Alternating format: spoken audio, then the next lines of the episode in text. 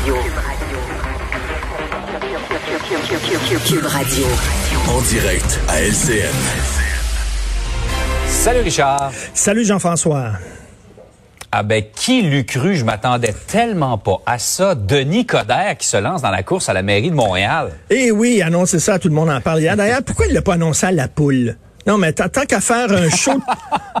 Tant qu'à faire un show de télévision avec... Non, non, mais regarde, c'est parce que tout le monde en parle. Les gens sont susceptibles de voter Valérie Plante. C'est des gens qui aiment le plateau Mont-Royal, ils aiment les pistes cyclables, ils aiment ça des rues, des rues fermées, des commerces en faillite, ils adorent ça. Tandis que la poule, les gens qui écoutent la poule, selon moi, c'est des gens qui aimeraient bien rester à Montréal, ils trouvent les loyers mauditement chers, sont allés en banlieue, pas la première couronne, la deuxième couronne, ils aimeraient ça revenir. Peut-être que c'était plus son électorat. Tout cas, moi, je le dis, la poule la prochaine fois pour, euh, pour Denis Coderre.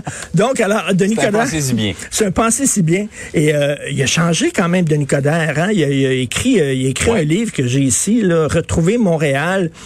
Et moi, Denis Coderre, c'était comme le le cousin que tu vois au Montréal Pool Room, tu sais, il est en bras de chemise, là, puis il te parle, et puis il te regarde dans les yeux, tout ça. Mais là, dans son livre, on dirait que maintenant qu'il veut montrer qu'il est intellectuel. Tu sais, il est comme, il a changé un peu. Fait que là, il cite Elie Wiesel, puis il cite des féministes intersectionnelles, puis tout ça. Puis c'est assez particulier parce que son livre est préfacé par Anne Hidalgo. Anne Hidalgo, c'est la mairesse de Paris. Tu peux pas avoir plus Valérie Plante que ça. Mais tu peux pas, là. C'est ça, c'est c'est- c'est ce qui est assez anecdotique Ben, là-dedans. Quelqu'un qui est très à gauche, euh, qui appuie Denis Coderre. Ben, qui met des pistes cyclables partout. Je veux dire, quand tu vas à Paris, les, les, les chauffeurs de taxi détestent Anne Hidalgo. Donc, euh, puis là, tu lis son livre, puis là, il parle de, bon, Black Lives Matter, puis Defund the Police, qui sont deux mouvements aux États-Unis. On vit comme au Québec, ici, là. Puis il parle de racisme systémique, puis de grande réconciliation avec les peuples autochtones et euh, la police communautaire, le transport en commun. Et tu as l'impression de lire un livre de Valérie Plante. En fait, Denis Coderre, c'est Valérie Plante qui aime le baseball. C'est ça, là, finalement. Là. Et moins qu'avant, même à ça, parce que là, il est plus sûr pour le stade. Il est plus sûr. Il de dit, il dit que le timing n'est pas très bon. Donc, euh, moi, j'espère pour les Montréalais qu'il y aura un troisième candidat parce que là, t'as Valérie Plante qui, plus ça rit, plus ça ferme des rues, plus ça ferme des rues, plus ça rit. Et t'as Denis Coderre. Revenir avec ton ex, là. Tu sais, des fois, tu dis, ah, c'est vrai, on s'est quitté, on s'est séparés. Pourquoi? Puis t'es nostalgique. Tu reviens avec ton ex, Ouais. ça prend deux jours, puis tu te souviens pourquoi t'étais parti.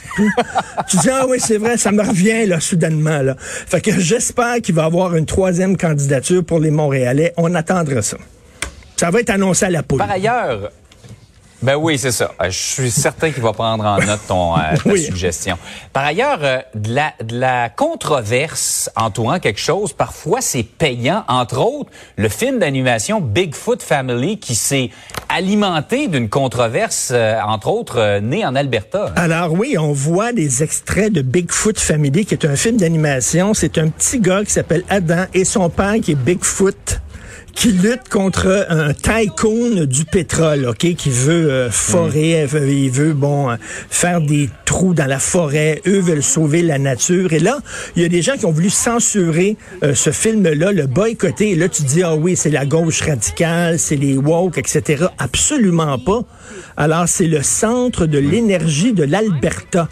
Le Centre de l'énergie de l'Alberta a voulu que Netflix retire ce film-là en disant que ça donnait une mauvaise image des travailleurs du pétrole. Premièrement, le film se déroule au Texas.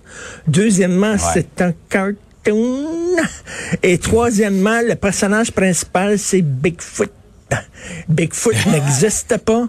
Bigfoot a été, on l'a filmé trois, quatre fois, tout le temps de caméra. Il n'y a jamais quelqu'un qui a un trépied qui a filmé Bigfoot. Je sais pas, c'est- Ouais. on va dire, Bigfoot est là, il n'y a pas de trépied, ok? C'est comme, alors, eh, il faut dire aux gens, c'est un cartoon. C'est comme après Pépé Le Pew, là, et là, de, de, de, de, de- de la part de la gauche radicale, je peux comprendre, mais de la part de, de le centre de l'énergie de l'Alberta, en disant que ça donne une mauvaise image des travailleurs du pétrole. On est rendu là, finalement, là, à, à- à vouloir censurer des. Il va peut-être avoir une prison. On va envoyer euh, Pépé de Pew, puis euh, Bigfoot, puis tout ça là-dedans. là. Mais le, le producteur du film dit merci beaucoup, hein, parce que notre Oui. film était retombé en bas du top 10. Et il dit qu'il y a à peu près 50 millions de personnes qui l'ont vu dans les dernières semaines grâce à la controverse. ben, on en parle là. Ça fait de la publicité pour euh, Bigfoot Family. Hey, Richard, passe une belle journée. Merci, bonne journée tout le monde.